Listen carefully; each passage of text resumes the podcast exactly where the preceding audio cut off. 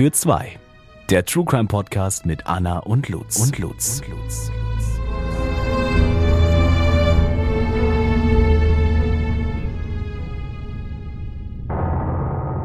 Hallo und herzlich willkommen zu einer neuen Folge Fall für zwei. Ich bin Lutz. Und ich bin Anna und wir sind in der neuen Kategorie. Und in welcher? Wir kümmern uns dieses Mal um unsere Stadt, also in der Stadt, in der wir beide groß geworden sind und dachten, wir machen mal ein Berlin-Special. Und ich fange an heute mit dem ersten Fall, der sich in Berlin zugetragen hat. Finde ich richtig interessant, weil es ja auch wirklich so ist, dass man die Plätze sich auch viel besser vorstellen kann. Ne? Wenn man jetzt irgendwie von einem Bezirk oder so spricht, hat man es einfach vor Augen. Anders als wenn wir jetzt von Arizona oder so sprechen, so ist es halt einfach so ein dunkler Fleck. Ja, wirklich, ist wirklich so. Ich habe auch bei der Recherche gemerkt, dass ich jedes Mal so erstmal gegoogelt habe, wo das alles dann so war und so, mhm. in welcher Straße, ob ich die Straße kenne und so. Also mhm. total lustig. Mhm. Ähm, wir haben das von einer Freundin empfohlen bekommen, das äh, Thema, und ich fand super gut. Also wir können gerne auch öfter mal so Stadt-Specials machen. Voll, finde ich cool. Genau, Anna, bevor wir zu deinem Gerichtsupdate aber kommen, ähm, würde ich tatsächlich gerne eine Triggerwarnung aussprechen, weil ähm, vor allem in meinem Fall geht es um den sexuellen Missbrauch auch an Kindern und sehr detaillierten Gefa Gewaltdarstellungen, ähm, nicht nur an Kindern, auch an Frauen. Und ähm, in deinem Gerichtsupdate geht es ja auch um etwas, ne, was Leute sehr triggern kann. Ja, es geht ähm, ein bisschen auch um Suizid und um Suizidgedanken. Deshalb äh, spult gern das Gerichtsupdate vor, wenn ihr das nicht hören möchtet. Gerichtsupdate. Genau, und zwar ist ein 67-jähriger Untersuchungshäftling Mitte Dezember 2020 im Haftkrankenhaus Fröndenberg gestorben. Und ähm, er ist nicht einfach nur so gestorben, sondern er ist tatsächlich verhungert, also er hat sich zu Tode gehungert. Er ist verhungert und verdurstet. Und ähm, der Mann hatte wegen des Verdachts, seine Frau getötet zu haben, in Untersuchungshaft gesessen. Ja, und er litt laut einem Gerichtsgutachten an einer depressiven Erkrankung und Details zum psychischen Zustand des Häftlings und entsprechenden Diagnosen wurden nicht bekannt und wurden ähm, ja der Öffentlichkeit nicht bekannt gegeben. Aber natürlich gab es schwere Vorwürfe gegenüber der Nordrhein-Westfalen-Justiz weil er natürlich, also weil es natürlich krass ist, ein Häftling verhungert oder hungert sich einfach zu Tode. So, ne? Also da, da kommen ja Fragen irgendwie ans Licht, wie kann sowas passieren? Und ähm, genau, diese Justiz hat sich nun auf die Vorwürfe geäußert und hat gesagt, dass die Voraussetzungen für eine Zwangsernährung einfach nicht vorgelegen hätten. Wo ich mich aber frage, so wann liegen sie denn dann vor, wenn einer sich schon zu Tode hungert? Ja, vor allem bevor man sich zu Tode hungert, muss ja auch schon vieles passiert sein. Also mhm. der wird ja immer dünner, immer weniger gegessen, immer weniger getrunken. Also irgendwann, kurz vor Schluss, sage ich jetzt mal, muss man doch merken, dass er es komplett ernst meint mhm. und dass er nicht anfangen wird, wieder zu essen und zu trinken. Mhm. Ja, auch der Rechtsanwalt des ähm, Häftlings hat gesagt, dass aus seiner Sicht der Strafvollzug hier vollkommen versagt hat und dass sein Mandant eindeutig in eine Psychiatrie gehört hätte. Und das hat halt da niemand gesehen. Ähm, es wurde halt gesagt, dass diese Zwangsernährung sogar geprüft wurde, aber als unzulässig verworfen wurde. Und keiner der beteiligten PsychiaterInnen habe dem Häftling eine dauerhafte Störung attestiert, wofür, also was halt hätte vorliegen müssen, um den in eine Psychiatrie zu stecken. Und ähm, nach der jüngeren Rechtsprechung des Bundesverfassungsgerichts habe auch jeder Mensch das Recht, sich durch Nahrungsverweigerung das Leben zu nehmen, wenn er bei vollem Bewusstsein sei. Also es gibt ja auch diesen Satz, äh, jeder hat das Recht zu sterben oder keiner hat es gezwungen zu leben. Ne, das gibt's ja auch, ähm, ähm, Selbstmord ist ja auch straffrei, sag ich mal, oder mhm. auch sogar Beihilfe zum Selbstmord. Und äh, das kommt ja diesem Grundsatz gleich. Und so hat, haben die halt argumentiert, dass sie halt gesagt haben, wir haben da gar keine andere Wahl gehabt, so. Ja, man kann ihn ja nicht zwingen zu leben, genau. Der hat sich auch, also der hat auch vorher schon mehrere Suizidversuche unternommen mm. während der U-Haft und hat dann halt wirklich aus freien Stücken Nahrung und Trinken komplett verweigert. Und der sei auch trotzdem immer überwacht worden, also sogar sehr engmaschig und ihm wurde immer wieder Essen und Trinken angeboten. Ähm, er hat sein Sterbefasten trotzdem fortgesetzt und naja, ne, also Krass. Ich denke mir bei solchen, ich sag jetzt mal, Suizidmethoden immer, so, ich dachte eigentlich immer, dass dann da so der menschliche Überlebensinstinkt greift. Also ähnlich wie zum Beispiel, wenn man ähm, Suizid begeht, indem man sich einfach ins Wasser wirft, dass irgendwann der Überlebensinstinkt aber doch dazu führt, dass man seine Beine und Füße so bewegt, ähm, dass man doch wieder an die Oberfläche gelangt, um Luft zu bekommen, ob du sterben willst oder nicht. Ähm, gut, das ist jetzt hier eine andere Nummer, weil da hast du diesen krassen, schnellen Instinkt nicht, kurz vor dem Tod, sondern es ist ja ein schleichender Prozess. Aber dennoch finde ich den Suizid ganz, ganz grausam. Ich finde, das, das zeugt halt von so einem krassen Sterbewillen. Genau. Wenn du Also- dich einfach zu Tode hungerst, das ist halt wirklich so heftig, heftig. Also, Ja, total.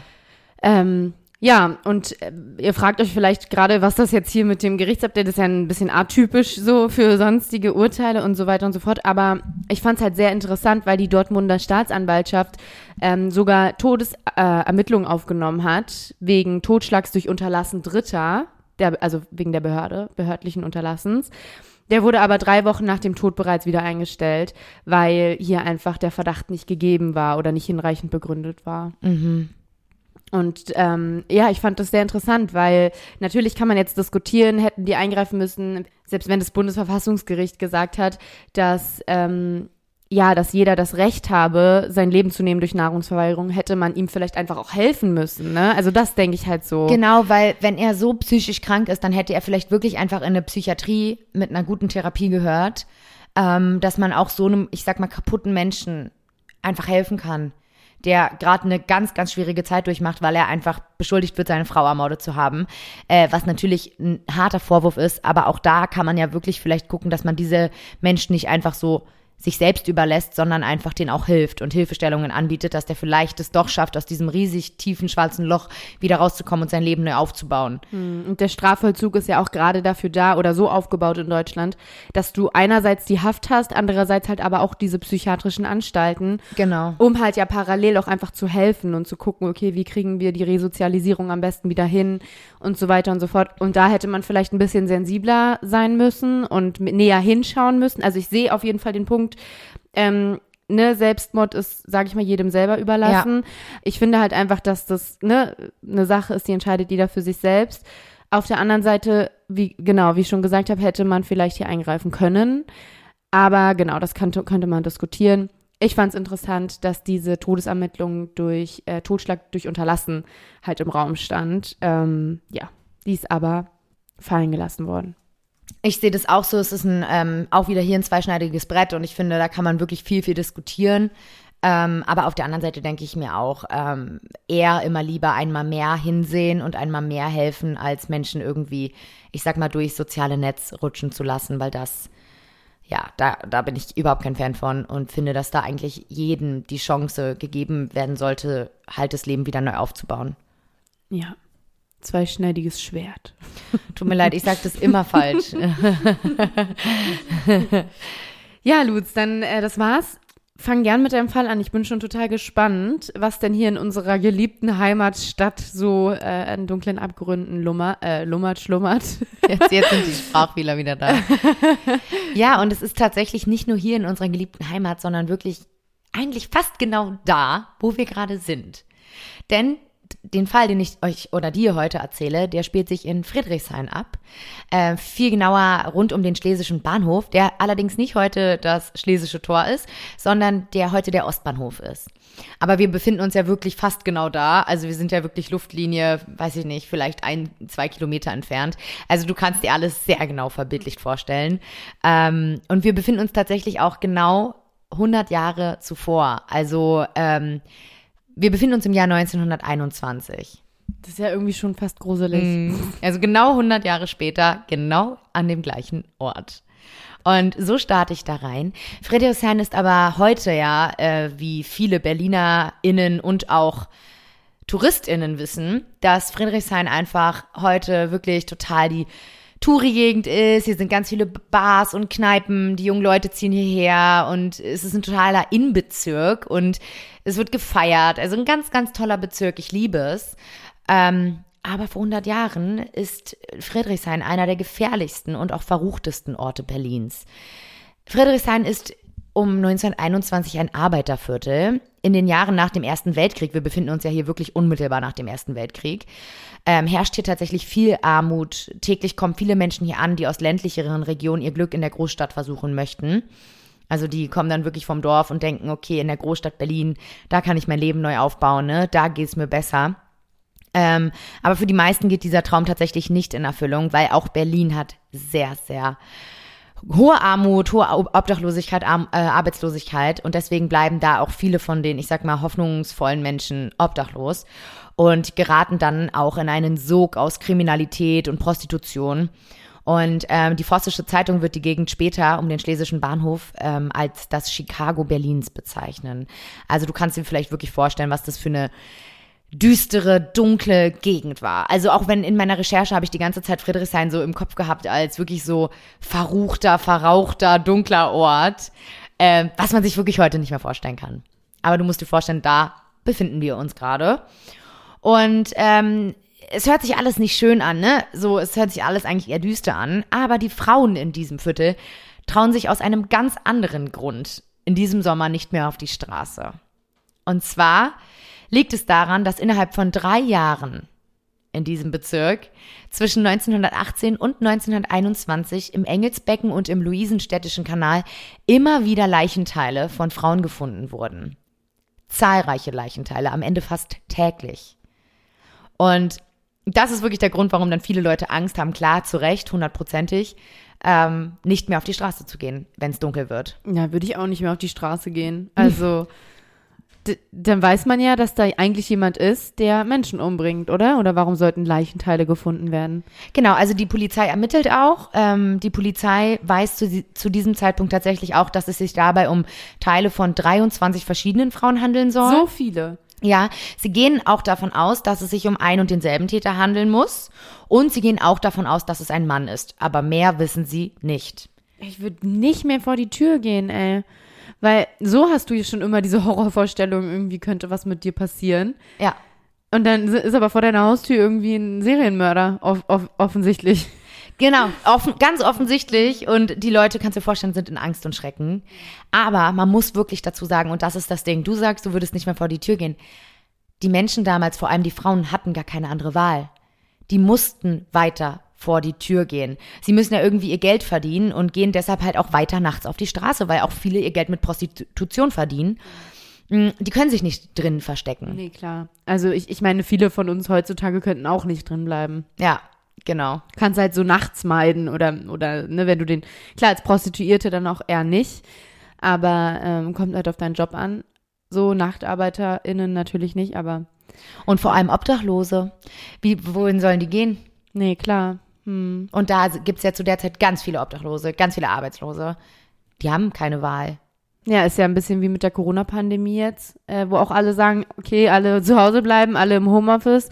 Und wer denkt an die Obdachlosen, ne, die halt nicht einfach sagen können, ich schütze mich jetzt, indem ich die Wohnung nicht mehr verlasse. Genau. Ja. Und ähnlich geht es tatsächlich auch Marie Nietzsche. Sie kommt gerade aus dem Gefängnis und weiß nicht, wo sie hin soll. Marie ist keine besonders schöne Frau und die Zeit im Gefängnis hat sie auch noch mal mehr altern lassen. Sie sieht nicht aus wie 34, sondern älter. Aber auch wenn sie aussehen würde wie eine 34-Jährige, wie sie tatsächlich ist, wäre sie den jungen Frauen, die nach Berlin kommen, um sich dort mit der Prostitution ihr Geld zu verdienen, nicht mehr gewachsen. Also sie findet da einfach keinen Anschluss mehr. Sie leuchte, läuft durch die Straßen, bettelt bei Leuten, die Mitleid mit ihr haben, nach Alkohol. Mal gibt's einen Schnaps, mal gibt's ein Bier. Irgendwann erreicht Marie den schlesischen Bahnhof. Sie bleibt an einer Laterne stehen und beobachtet das rege Treiben. Lokomotiven unter Dampf, das Gewusel der Reisenden, die Droschken, die Kofferträger, die rauchend an ihren Karren lehnen. Als sie die Taschendiebe bemerkt, die Huren und die Zuhälter, die fliegenden Händler und Zeitungsjungen mit den Sonntagsausgaben. Also so kann man sich das Gewusel so ein bisschen vorstellen. Also bei den Wörtern hatte ich sofort was im Kopf. Ja, voll. Ich denke gerade an so Filmszenen mhm. irgendwie in, in, in, altem England oder so. Weißt du, was ich meine? Ja, ja, voll. Hatte ich auch im Kopf. Mhm. Es wird langsam Abend und dunkel und Marie weiß nicht, wo sie hin soll. Marie ist total verzweifelt und fängt wirklich auch an zu weinen, weil sie einfach nicht weiß, wohin. Und plötzlich steht ein kleiner, alter Mann im schwarzen Anzug vor ihr. Obwohl er nicht lächelt, bemerkt sie, dass er kaum noch Zähne im Mund hat. Und trotzdem freut sich Marie ein wenig über ein bisschen Aufmerksamkeit. Sie merkt schnell, dass der Mann nicht alleine ist. Er stellt sich vor. Er sei Karl, Händler. Und sein Freund ist Willi, Bildhauer. Karl Großmann wird am 13. Dezember 1863 in Neuruppin in Brandenburg geboren und wächst als eines von acht Kindern auf. Erstmal Neuruppin, auch total lustig.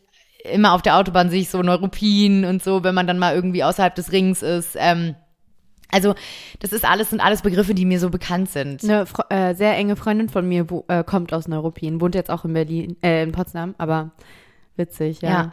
Es ist halt, ist halt wirklich, man weiß, wo es sich abspielt. Ja. ja. Da ist Karl und jetzt 1863, ne? Das ist so lange her. 1800. Finde ich schon krass. Da ist der geboren, oder wie? Ja. Ah. 1863 ist der geboren. Das ist der älteste Fall, den wir bis jetzt bei Pfeife 2 behandelt haben. Ja, tatsächlich, ja. Hätte auch in die Kategorie, die wir irgendwann noch machen wollen, äh, Historik oder irgendwas gepasst. Ja. Karls Vater ist ein Lumpensammler. Ein Lumpensammler ist sowas wie ein Schrottsammler, Altwarenhändler oder Trödler, die halt ihren Lebensunterhalt mit dem Sammeln von Alt- und Abfallstoffen aus Metall verdienen. Und sein Vater ist Alkoholiker und schwer gewalttätig. Er schlägt und misshandelt seine Frau regelmäßig, während sich die Kinder verstecken und hoffen nicht als nächstes an der Reihe zu sein.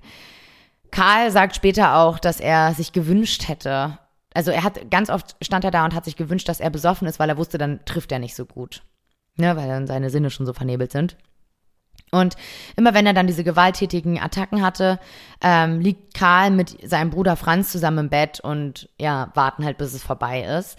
Und immer wieder hören sie die Misshandlungen. Ne? Also die hören immer die Mutter schreien, stöhnen vor Schmerzen, wimmern.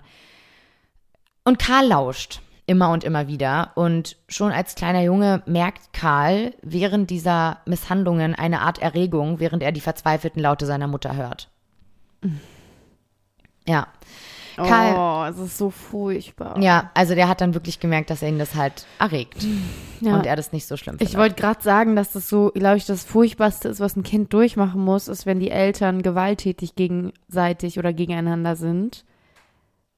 Aber ja, ja, wobei das für so einen kleinen Jungen, der dann sowas empfindet, ja auch sehr, sehr furchtbar sein muss irgendwo. Der liebt ja trotzdem seine Mama. der versteht es auch wahrscheinlich Mm. gar nicht, was da jetzt irgendwie los ist. also angenommen, der liebt sie, das weiß man ja nicht. Aber, Genau, das ja. weiß man wirklich nicht. Ja, Karl wächst immer weiter auf und wird nicht wirklich zu einem besonders attraktiven und offenen Jungen, sondern er hat von Anfang an immer wieder Probleme, auch bei Mädchen zu landen, hat nie wirklich viele Freunde. Also man sagt später auch, dass seine einzigen Freunde die Ziegen sind, die, die halt da mit der Familie auf dem Hof wohnen. Also er ist wirklich ein totaler Einzelgänger, der wirklich nur mit sich selber eigentlich Zeit verbringt und mit seinen Ziegen halt. Also es wirklich, wird äh, in mehreren Rechercheartikeln immer wieder erwähnt, diese Ziegen. Ah, das kann ich gut nachvollziehen. Es geht auch das Gerücht im Dorf rum in Neuruppin, dass er mit den Ziegen eine sexuelle Beziehung führt, aber das wurde nicht bestätigt. Das kann ich wiederum nicht nachvollziehen. Nein. Nein. Karl macht ab 1876, also nun im Alter von 13 Jahren, eine Lehre in der Fleischerei Ferdinand Clifford. Aber da wird er nur drei Jahre später entlassen, weil er sich wohl an Cliffords Frau rangemacht haben soll. Sexuell. Karl fliegt dann tatsächlich nach dem Rauswurf auch au- endlich aus seiner Heimat. Er, wollt, er will ja die ganze Zeit schon nicht mehr in Neuruppin sein. Und äh, entflieht damit auch seinem gewalttätigen Vater und geht alleine in die Großstadt Berlin, die ungefähr 60 Kilometer entfernt ist. Hier lebt er dann ganze 15 Jahre. Seine erste Arbeitsstelle ist eine Fleischer Fleischerei. Er hat ja dort auch die Ausbildung gemacht in Neuruppin. Und da arbeitet er in der Nähe vom Alexanderplatz. Ist ja auch nicht weit von Friedrichshain. Als er da auch nicht so richtig Erfolg hat, zieht es ihn dann im Jahr 1895, also wir sind jetzt 15 Jahre später, nach Süddeutschland und kommt ab jetzt immer wieder mit dem Gesetz in Konflikt. Er hat keinen festen Wohnsitz, hält sich mit Diebstählen über Wasser und wird immer wieder zu Haftstrafen verurteilt. Also er rutscht eigentlich in die kriminelle Schiene ab jetzt. Ja, also es wirkt so, als wäre er, als wäre er falsch abgebogen mehrmals und kommt da jetzt gerade nicht mehr raus. So. Genau, also er fast keinen Fuß, hat irgendwie auch nichts, wofür es sich zu leben lohnt, so richtig, ne? Also er ist wirklich dann so hoffnungslos. Gescheitert. Genau. Und später wird man dann auch sagen, dass sich spätestens während dieser Phase seines Lebens die sexuellen Fantasien immer stärker ausgebreitet haben sollen. Und jetzt komme ich zu einem Vorfall, der wirklich nochmal Trigger setzen kann, weil es geht jetzt um den sexuellen Missbrauch von Kindern und den Mord. Denn er wird zuletzt am 4. Oktober 1899 in Bayreuth wegen eines Verbrechens zur Rechenschaft gezogen. Und zwar, weil er ein zehnjähriges Mädchen unsittlich berührt und vergewaltigt und am selben Tag noch eine Vierjährige auch sexuell vergewaltigt und berührt, die dann tatsächlich auch an den Folgen des sexuellen Übergriffs stirbt, weil er so brutal dabei vorgeht. Vier Jahre alt. Vier Jahre alt. Er wird geschnappt und zu 15 Jahren Zuchthaus verurteilt.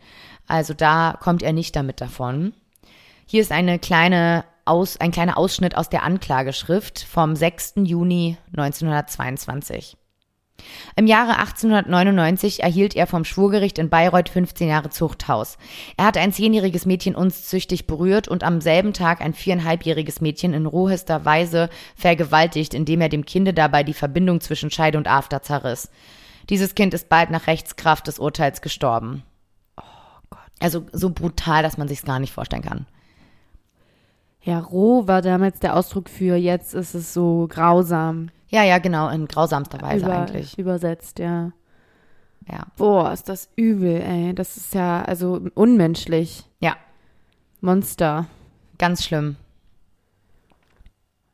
Aber also gut, dass sie ihn dafür dran bekommen haben, ne, in der Zeit. Ja, und in der Haft geht es ihm auch tatsächlich gar nicht gut. Äh, könnte man jetzt sagen, Gott sei Dank nicht. Er ist fast ein Jahrzehnt in Einzelhaft. Weil die anderen Häftlinge schwierig zu ihm waren. Das ist ja oft so, wenn es um Kinder geht. Er wird immer wieder von anderen Häftlingen verprügelt. Und überall sind Kakerlaken und Ratten. Aber es gibt auch einen Grund, warum er so viel verprügelt wird. Denn er schafft es sogar hinter Gittern, immer wieder hinter dem Rücken der WärterInnen seine sexuellen Fantasien an seinen Mitinsassen auszuleben. Also immer wieder nimmt er sich einen Mitinsassen vor und vergewaltigt die. Ähm, doch die Männer schreien nicht, bluten nicht dabei. Und Karl merkt schnell, es macht ihm keinen Spaß so. Er liebt ja genau das, die Angst und Panik in den Blicken. Aber Karl denkt sich ja besser als nichts. Ja, was er kriegen kann halt. 1913 wird Karl dann aus der Haft entlassen und kehrt zurück nach Berlin, wieder zurück. Und hier zieht er jetzt in eine Wohnküche von einem Haus in der Langen Straße 8889, also ganz in der Nähe vom Schlesischen Bahnhof damals. Und in den Ersten Weltkrieg, falls du dich das fragst, ziehen muss er aufgrund seines Alters nicht, weil er zieht ja quasi nach Berlin kurz bevor der Weltkrieg losgeht. Und er ist ja inzwischen auch schon 51 Jahre alt und deswegen muss er halt auch nicht in Krieg. Und er verdient jetzt seinen Lebensunterhalt mit verschiedensten Jobs. Unter anderem arbeitet er als fliegender Händler, der billige Haushaltswaren verkauft. Er betreibt eine Zeit lang einen Wurststand am Schlesischen Bahnhof. Und ähm, ja, sein Leben dümpelt so vor sich her. Jeden Morgen macht sich Karl auf den Weg zur Arbeit. Aber bei den Frauen hat der nun auch inzwischen sehr abgerissene und dürre Mann mit den fehlenden Zähnen noch immer keine Chance. Also das wird auch nicht besser. Und soweit man weiß, hat er auch nie eine Beziehung geführt. Immer wieder hält er sich in der Gegend rund um den schlesischen Bahnhof auf. Er kennt sich aus und weiß ganz genau, dass hier täglich junge Frauen vom Land ankommen, ohne Geld, ohne Perspektive. Sie sind die, die große Hoffnung in das Leben der Großstadt setzen und dann aber oft in Armut, Arbeitslosigkeit und Obdachlosigkeit rutschen. Aber genau das sind die Frauen, die Karl sucht. Ja. Die, die am leichtesten, sage ich mal, auch zu manipulieren sind, ne? Genau. Und seine Vorgehensweise ist dabei immer dieselbe. Er spricht sie auf der Straße an und lädt sie in seine Wohnung ein. Was er ihnen verspricht, eine warme Mahlzeit, ein Dach über dem Kopf und wenn auch diese beiden Dinge noch nicht reichen, was aber wirklich nur selten der Fall ist, weil die Frauen damals wirklich zu allem Ja gesagt haben aus absoluter Hoffnungslosigkeit, ähm, dann bietet er den Frauen tatsächlich auch an, m, einen Posten bei ihm als Hauswirtschafterin anzunehmen. Und das ist natürlich das, was sich die Frauen alle wünschen. Eine Arbeit, ein Ja. Job. Ja. Ich kann mein eigenes Geld verdienen, ne? Und das lehnen dann dadurch auch tatsächlich nur die wenigsten von ihnen ab. Und so willigt zum Beispiel auch Marie ein. Denn auch sie steht da ohne irgendwelche Perspektiven. Marie hakt sich also bei Karl und Willi ein und zu dritt schlendern sie durch die Straßen. Willi ist ein Kumpel, ein Freund. Genau, ist ein Kumpel von Karl, mit dem er da dann durch die Straßen schlendert. Marie hat sehr schlechte Erinnerungen an die Gegend rund um den schlesischen Bahnhof. Immer wieder war sie in der Vergangenheit hier, in Kneipen, betrunken. Wurde auch rausgeworfen, lag auf der Straße, weil sie halt einfach so betrunken war und ihre Biere und ihr Alkohol nie zahlen konnte. Und einmal war sie sogar so betrunken, dass sie sich dann in Pferdemist gelegt hat und dort geschlafen hat. Daran kann sich Marie noch ganz genau erinnern. Also hatte sie ein Alkoholproblem. Ja, auch. ja, ja. Mhm. Doch jetzt mit Karl an ihrer Seite wird sie nicht sofort aus der Kneipe wieder rausgeworfen. Der Wirt schaut sie an, sie dürfen sich setzen. Marie ist überglücklich. Marie darf trinken, was sie möchte. Karl zahlt es. Er hat sein Portemonnaie voller 50er dabei und zeigt es auch Marie. Sie sprechen über alles Mögliche, seine Geschäfte, Briefpapiere und Streichhölzer und auch die Männer, die das für ihn dann verkaufen und sie trinken immer mehr und umso mehr sie trinken, desto mehr beginnt Karl damit dann auch Marie anzufassen, sie an sich zu drücken. Und sie ziehen dann irgendwann weiter in eine Tanzbar, in der allerdings niemand tanzt, und trinken immer mehr. Und also die trinken wirklich unglaublich viel. Und irgendwann wird selbst der besoffene Karl aus der Bar rausgeworfen, weil er anfängt rumzupöbeln. Und er nimmt natürlich Marie mit raus. Schwanken laufen dann also Marie und Karl durch die Dunkelheit. Den Willi haben sie verloren auf dem Der Weg. Willi muss irgendwo in der Kneipe sitzen geblieben Der ist sein. abgesagt. Der Willi ist noch irgendwo da. Und In der der, Dunkelheit. Wenn er nicht gestorben ist, dann lebt Dann er lebt noch er noch heute. Das kann ich leider nicht, Oh, nicht schade. sagen, Schade, schade. was mit dem Willi passiert ist. Irgendwann sind sie da. Karl schiebt Marie ins Treppenhaus. In der Wohnung ist es dunkel. Es gibt eine Pritsche, ein Bett, eine Bank, das Wasserbecken in der Ecke und Tassen auf dem Tisch. Viel mehr ist in der Wohnküche von Karl nicht zu finden.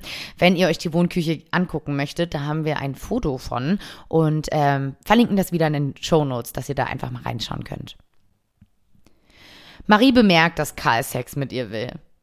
Sie will es über sich ergehen lassen, denn das hat sie sich auch schon gedacht. Also sie, das hat sie sich gedacht. Dann sie ist wahrscheinlich auch so, okay, hat jetzt alles für mich bezahlt. Ja, so, und da fühlt ist sich irgendwie in seiner Schuld wahrscheinlich. Genau. Und ich glaube, das war dann auch da so eine Art traurig, aber wahr und normal, dass dann halt so eine sexuelle Gegenleistung halt irgendwie auch erwartet wird. Ja, boah, furchtbar.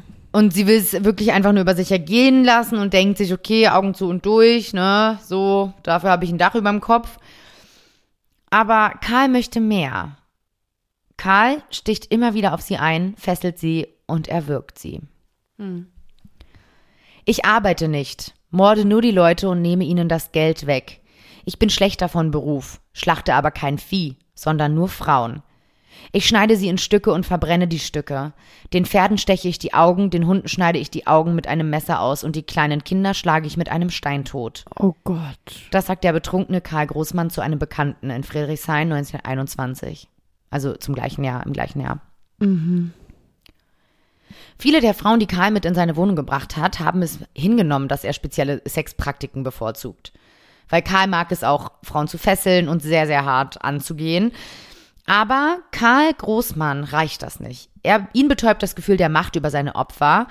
Doch erst ihr verzweifeltes Stöhnen und ihre Schmerzensschreie erregen ihn dann auch wirklich sexuell. Und wie viele Frauen Karl auf diese Weise quälte, bleibt tatsächlich unbeantwortet. Denn eins ist sicher, und das weiß auch Karl, und darauf ruht er sich auch aus, in diesen Zeiten geht kaum eine Frau wegen einer Vergewaltigung zur Polizei. Das w- würde A nicht ernst genommen werden.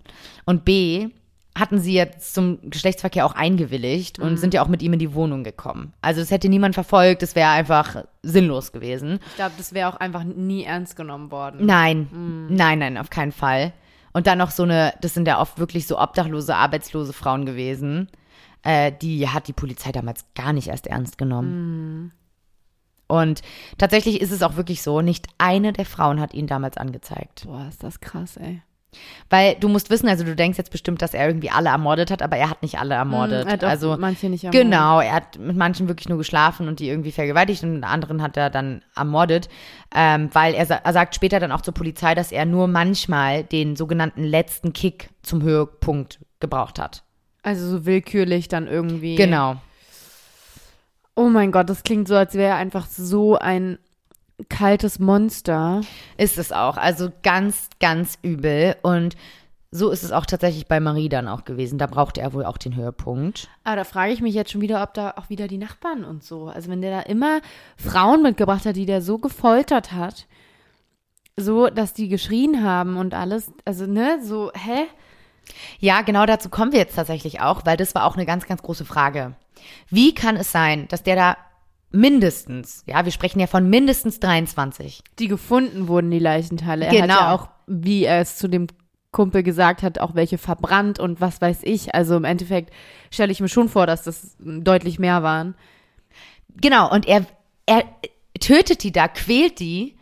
Die werden sich ja auch wehren und niemand hört was. Die NachbarInnen werden tatsächlich später sagen, dass sie schon auch oft die also das gehört haben und sich auch schon gefragt haben, warum die Frauen äh, da immer so wimmern und irgendwie so Geräusche machen, sich aber tatsächlich nie was Schlimmes dabei gedacht haben, weil einfach Karl als so ein ruhiger, lieber Mieter gilt, da hätte man niemals was gedacht. So. Ich kann mir halt auch vorstellen, dass die auch absichtlich weggehört haben.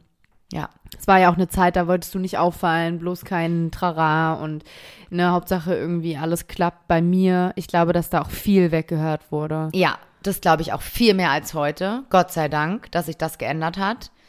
Aber an diesem 21. August 1921, da kann die Nachbarin nicht mehr weghören.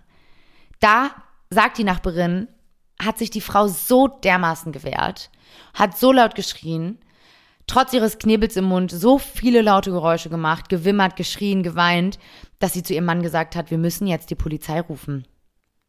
Und der Mann ist dann tatsächlich auch zum nächsten Polizeirevier gerannt und hat gesagt, sie sollen schnell mitkommen. Und so laufen sie dann gemeinsam zur Wohnung von Karl. Und als die Polizei die Tür am Nachmittag dann aufbricht, sieht sie eine blutüberströmte, unbekleidete Frauenleiche auf dem Bett liegen. Daneben ein nackter Mann, ebenfalls mit Blut beschmiert. Der Mieter Karl Großmann. Bei der Durchsuchung der Wohnung werden die BeamtInnen weiter fündig. Im Ofen liegten die abgetrennten Hände einer anderen Frau. Und äh, sie sind sich tatsächlich dann auch schnell sicher, dass sie den Frauenserienmörder gefasst haben. Schon bald hat die Presse einen sehr speziellen Spitznamen für ihn, die Bestie vom Schlesischen Bahnhof. Darunter ist er tatsächlich heute auch noch bekannt. Also das ist so der, das Synonym, was mit ihm in Verbindung gebracht wird. Und der verdächtige Karl Großmann versucht sich daraufhin noch in seiner Wohnung das Leben zu nehmen vor den BeamtInnen. Wie? Äh, das weiß ich nicht, aber die BeamtInnen können ihn Gott sei Dank davon abhalten. Ja, er hat ja genug Werkzeug wahrscheinlich da. Auf jeden Fall Messer, weil er wird ja, also er hat ja auf Marie eingestochen. Oh Mann, ey, ist das furchtbar. Ja. Aber der wollte dann nicht leben mehr. Also der war dann so Ja, der wollte sich noch vor Ort umbringen, tatsächlich. feige. Ja. Und fast ein Jahr lang ist sein Name die erste Seite in allen Zeitungen. Ähm, also das geht wirklich komplett durch die Presse und auch damals war die Presse schon ein Riesenteil und sehr, sehr bekannt. Und überall ist die Bestie vom Schlesischen Bahnhof zu finden. Überall ist sein Gesicht auch zu finden. Und sein Name Kai Großmann. Und ähm, jetzt wollen die Behörden natürlich alles von ihm wissen, wie er auch zu dem geworden ist, der er jetzt geworden ist. Aber Karl Großmann ist nicht wirklich der Mann der großen Worte. Erst nachdem die Polizei ihn tatsächlich ermutigt zu reden, indem sie halt sagt, dass es ihm danach besser gehen würde, beginnt Karl ein wenig was zu erzählen. Von seiner Vorgehensweise, wie er die Frauen mit nach Hause genommen hat. Alles wird dokumentiert. Er betont bei den Vernehmungen auch immer wieder, dass er kein, wie die Welt äh, ja behauptet in den Zeitungen, Schlachter sei.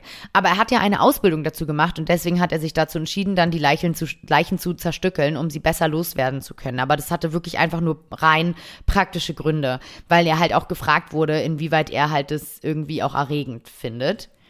Also Ähm, ob er jetzt nur die Taten an sich erregend findet oder auch die Entsorgung der Leichen. Genau, die Zer Zerstückelung der Leichen, ne?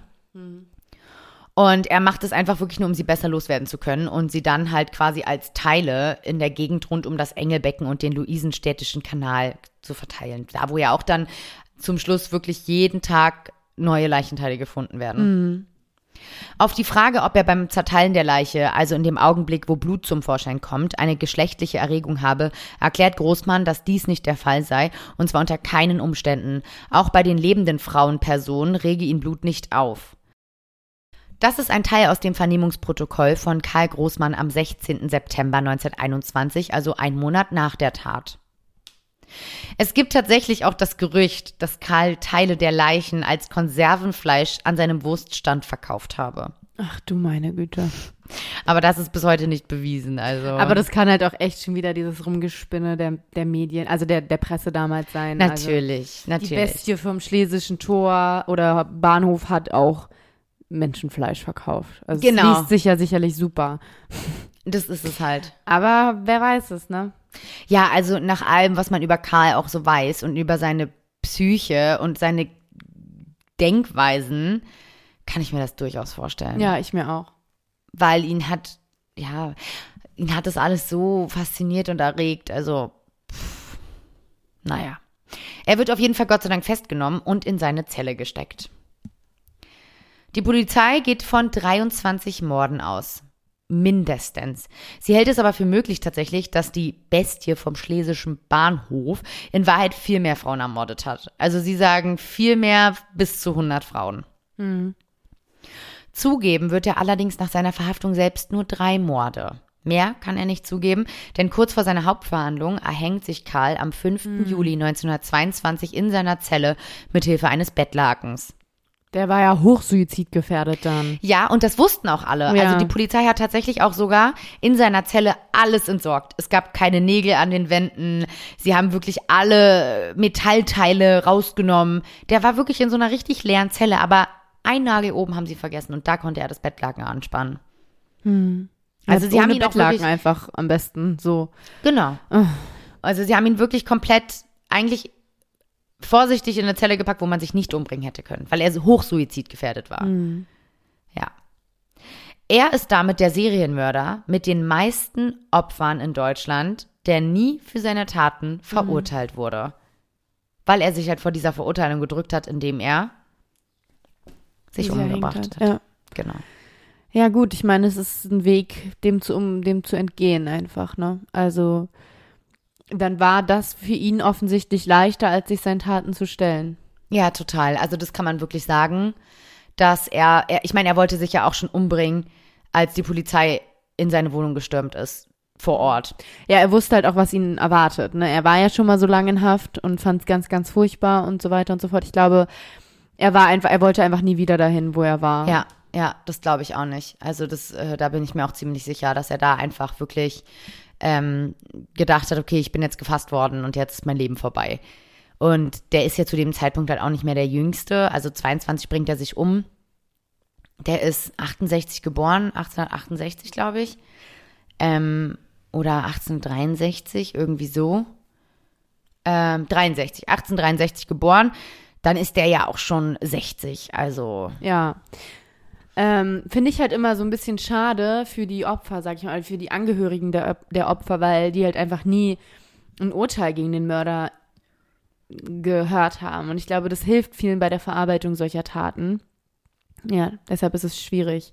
Ja, vor allem auch die Identifikation ähm, der Leichen, ähm, die ist halt damals super schwierig, weil da hast du halt diese ganzen Werkzeuge noch gar nicht, diese forensische DNA oder irgendwie sowas, das hast du ja alles noch gar nicht. Und dadurch, dass halt Karl nichts zugegeben hat, außer halt Marie, klar, da, da konnte er nicht drum rumkommen, weil mit der wurde er auf frischer Tat erwischt. Da hat er noch zwei andere Taten gestanden, aber alle anderen halt hat er nicht mal die Namen der Opfer in den Mund Ja. genommen. Ja, klar, der, der wusste die halt höchstwahrscheinlich auch gar nicht, die Namen. Nee, Es war ihm doch egal. Ja, ja. Und es wird wahrscheinlich auch keine richtigen Angehörigen gegeben haben von den Opfern, Ja, gut, das kann natürlich auch echt ne, die sein. gar nicht ja. gesucht haben auch. Ja, stimmt. Und ich glaube, das alles generell zu dieser Zeit ist halt wirklich so eine Sache, wo man sich denkt, okay. Erinnert mich tatsächlich stark an unseren Fritz-Honka-Fall. Mich auch. Ich, habe so viele Parallelen Ja, gesehen. absolut. Dieses, auch diese, diese namenslosen, sage ich mal, Opfer und so weiter und so fort. Dieses Schema und auch in der Wohnung und voll die ganze Zeit auch ein bisschen so äh, Honka im Kopf. Ja. Und dieses, genau diese, die, ich sag mal, diese düstere, ah, dieser, dieser düstere Abgrund der Gesellschaft einfach. Ja. Als Opfer der Abgrund der Armut und Täter halt einfach auch dieses unwahrscheinlich kalte, Brutale. grausame, brutale Vorgehen. Ja. was wirklich für so einen herzlosen Menschen spricht. Also ja, offensichtlich ein kompletter Psychopath, wenn ich es jetzt mal laienhaft ausdrücken kann, weil der ja null Empathie war. Also Nein, null. Und der Bruder von ihm hat auch schon früher, als er ein Kind war, hat er schon ganz oft, also hat er dann später gesagt, dass er auch da immer schon Angst vor ihm hatte, weil er immer dieses Kalte auch in seinen Augen gesehen hat. Ja, diese Gefühllosigkeit ist ja Mhm. das Gefährlichste, was ein Mensch eigentlich so ähm, haben kann, Genau. weil dann fehlt dir halt alles, was normale Menschen, sage ich mal, oder Menschen nach der Norm äh, äh, vor solchen Taten abschreckt. oder ne, selbst wenn man mal Hassgefühle hat, würde man ja niemals diese Grenze überschreiten, jemanden umzubringen, empathielos, weil man da einfach viel zu viel Mitgefühl hätte. Genau. Und äh, das ist ja das Gefährliche, was ihn jetzt auch so handeln lassen hat. Ich meine, gehen wir mal vom Schlimmsten aus, fast 100 Frauen, die er einfach umgebracht hat, das ist unglaublich. Ja, und ich kann mir wirklich vorstellen, dass es mehr als 23 waren. 23 sind halt die, die wirklich ähm, aus verschiedenen, also verschiedene Körperteile quasi von verschiedenen Frauen, das ist safe, das ist klar. Aber als ob da alles gefunden wurde. Ähm, Das glaube ich einfach nicht. Und ich finde es so schade, dass er sich einfach mit so einer feigen Methode wie Selbstmord so aus der Affäre ziehen kann. Ähm, ja, das finde ich einfach unglaublich schade. Was ich an dem Fall halt sehr, sehr spannend finde, ist dieser Unterschied zwischen früher und heute. Ähm, aber ich glaube, da hast du auch ein ganz passendes Wusstest du, ne? Wusstest du? Wusstest du, dass in den 20er Jahren überdurchschnittlich viele SerienmörderInnen unterwegs waren? So wie der Karl. Genau, ganz genau wie der Karl. Und ähm, du kannst mir ja mal sagen, woran du denkst, woran das gelegen haben ha, hätte können. Ähm, ja, also zum einen glaube ich einfach, ich habe ja auch schon drüber gesprochen, dass die Polizeiarbeit noch nicht wirklich so weit war wie heute. Ich glaube, heute ist es deutlich schwieriger für MörderInnen, äh, ungeschoren davon zu kommen. Weil einfach äh, heute die Methoden viel, viel weiter sind und viel, viel besser ermittelt wird. Ich glaube, damals äh, vor allem kurz nach dem Ersten Weltkrieg, ich glaube, das war verdammt schwer für die Polizei, da irgendwie Struktur reinzubringen, beziehungsweise mit all der Kriminalität auch klarzukommen. Ja, die Ähm, waren halt komplett überfordert, ne? Genau, das glaube ich. Und ich glaube auch, dass viel, ja, ich sag mal, schreckliche Ereignisse, Trauer, Unzufriedenheit auch reinspielt, weil ja viele MörderInnen auch einen Grund haben, warum sie werden, wie sie werden. Und das hat ja oft auch mit schrecklicher Vergangenheit zu tun. Und ich glaube durchaus, dass es früher eher gang und gäbe war, dass halt, ich sag jetzt mal, das Elternhaus und generell das Großwerden nicht so einfach war wie heute. Also zu der Polizeiarbeit war es tatsächlich so, dass viele Beamtinnen gar nicht wussten, damals waren es, glaube ich, noch sehr viel überwiegend Beamte, Das habe ich auch Ähm, überlegt in meiner Recherche, ob ich überhaupt Beamtinnen Ja, sagen soll. äh, Ich ja. glaube nicht, dass es da eine Beamtin Wahrscheinlich war es so, aber ich sag's trotzdem einfach mal in meiner Blase, äh, aus meiner Blase heraus, aber wenn wir ehrlich sind, ne, wissen wir, wie es vor 100 Jahren war oder können es uns vorstellen. Ähm, es war so, dass die gar nicht wussten, wie sie sich am Tatort zu verhalten haben. Also heutzutage ist ja wirklich ganz strikt und hier und da und alles, nichts geht über eine, ähm, eine professionelle Spurensicherung, weil das die einzige Möglichkeit ist, irgendwie ähm, Kriminalfälle zu lösen. Und damals war es tatsächlich so, dass immer wieder Tatorte regelrecht zerstört wurden. Also es ist wirklich auch zum Teil vorgekommen, dass ein Toter vom vermutlichen Tatort zum Beispiel auf ein Bett gelegt wurde, bevor dann untersucht wurde, damit alles so ein bisschen pietätsvoll aussah. Also damit Super. Das, damit der Das ist Schaubild, ganz wichtig. Ja, genau. Und ähm, die Beamten, die zu den Tatorten kamen, die waren auch absolut nicht auf die Mordfälle spezialisiert und hatten auch keine spezielle Ausbildung. Und ähm, genau, also es wurde kein Zeuge befragt, teilweise, sie wussten nicht, was wichtig ist, was unwichtig ist. Und das war natürlich der, die Ursache dafür, dass Kriminalfälle relativ spät oder auch in sehr vielen Fällen gar nicht aufgeklärt wurden. Mit der Folge, dass die Presse sich halt auch maßlos über die Polizei witzig machte. Also so wurden sie oft als Witzblattfiguren bezeichnet. Und für äh, potenzielle äh, TäterInnen war das dann natürlich auch so von wegen, ich kann es ja machen, weil äh, nur, ne, ich kann die Tat begehen oder äh, die Hemmung war halt einfach viel geringer, weil Ich werd ja eh nicht weil die erwischt. Kripo nicht ernst Ja. genommen wurde oder weil die die Falllösung nicht ernst genommen wurde und äh, zu Recht auch nicht. Also ja, ich glaube, das war ein großer Punkt.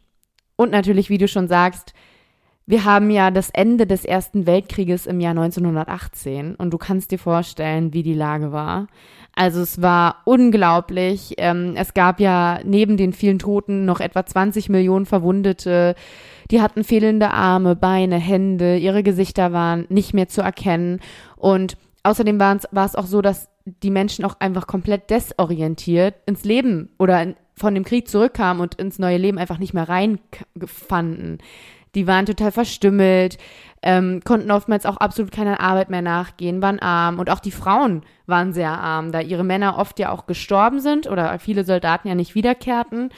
Und sie sich dann einfach selber und auch ihre Kinder nicht finanziell versorgen konnten. Also die, diese Stimmung oder die Grundstimmung, es ging allen Menschen sehr, sehr, sehr schlecht in der Zeit. Ja, das glaube ich sofort. Und es ist auch vorstellbar, dass Menschen einfach verrohen in so einer Situation. Ja. Also die moralischen Werte sind ganz anders gewesen, als sie heutzutage sind. Moralische Werte gab es teilweise gar nicht mehr. Weil die Menschen haben sowieso schon alles erlebt und gesehen, was man irgendwie als Mensch nicht verarbeiten kann. Da hätte weiß ich, wie viel äh, Therapie und, und, und Hilfe gebraucht, die sie natürlich einfach nicht bekommen haben. Und die Werte waren einfach komplett anders.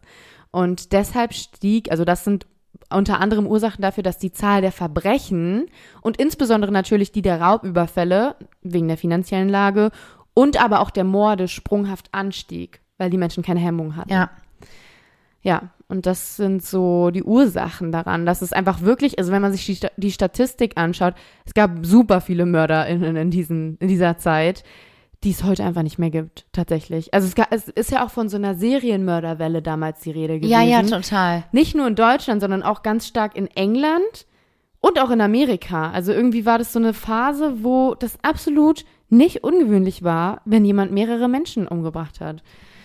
Ich kann mir auch vorstellen, so wenn man das dann einmal so in der Presse hört oder so und man hat die gleichen Fantasien, also jetzt ne, die anderen SerienmörderInnen, dass da auch Nachahmer definitiv auch eine Rolle spielen. Irgendwie, Genau, richtig. Genau dieses, ich kann es ja auch machen, weil Kripo kriegt den ja auch nicht, also warum sollte sie mich kriegen? Ja, ich habe da auch so ein paar Leute auf meinem Zettel, die es verdient hätten. So. Genau, ich habe da auch schon immer drüber nachgedacht, wie toll das wäre, jemanden umzubringen. Also, ne, jetzt mal wirklich ganz, ganz doof gesprochen, aber so kann ich mir durchaus vorstellen, dass das irgendwie so ein, ja, so ein, wie so ein Dominoeffekt ist. Ja, das war mein kleines Wusstest du und ich glaube, damit sind wir sogar schon am Ende unserer Folge. Genau, ich konnte leider nicht so viel rausfinden, weil es alles super alt ist ähm, und es nicht so viel über den Karl Großmann gibt. Was es auf jeden Fall gibt, ist das als ein Buch von Matthias Blasek. Das heißt Karl Großmann und Friedrich Schumann, zwei Serienmörder in den 20er Jahren. Äh, super spannend, weil hier werden die beiden Serienmörder verglichen auch miteinander, weil der Friedrich Schumann hat vor Karl Großmann gewütet und es war tatsächlich so, dass sich erstmal die Welt und Presse gerade von dem Friedrich Schumann erholen musste, als dann Karl Großmann aufs äh, Podest trat. Und, also äh, der stand dem, glaube ich, in nicht so viel nach, oder? Nee. Von dem, was du jetzt erzählt hast. Genau. Und deswegen war es ziemlich eine ziemliche Aufruhr, weil, wie gesagt, der war gerade erst gefasst und plups kommt der nächste. Äh, ist ja auch ein bisschen ein Zeichen dafür von dem, was wir gerade gesprochen haben, ne? Ja. Ähm, genau, Anna, ich bin sehr gespannt, was du mir in zwei Wochen für einen Berlin-Special-Fall mitbringst. Ich finde das super, ich finde es mega spannend. Vielleicht hast du wieder einen neueren Fall für uns, weil ich fühle mich gerade ein bisschen wie in die Geschichte reingerutscht. Was ich aber manchmal auch wirklich spannend finde. ich auch. Ähm, schwieriger nachzuvollziehen, schwieriger zu recherchieren auf jeden Fall, aber trotzdem manchmal einfach sehr spannend. Ja, sehr. Danke auf jeden Fall für den Fall. Ich fand es sehr, sehr interessant. Schreibt uns gern wie immer auf Instagram Fall für zwei Podcast. Wir freuen uns und hören uns zu meinem Berliner Fall in zwei Wochen. Und ich freue mich, ihn dir zu erzählen. Und ich hoffe, ihr hört euch den dann auch gern an. Okay, Lieben, macht's gut. Tschüss.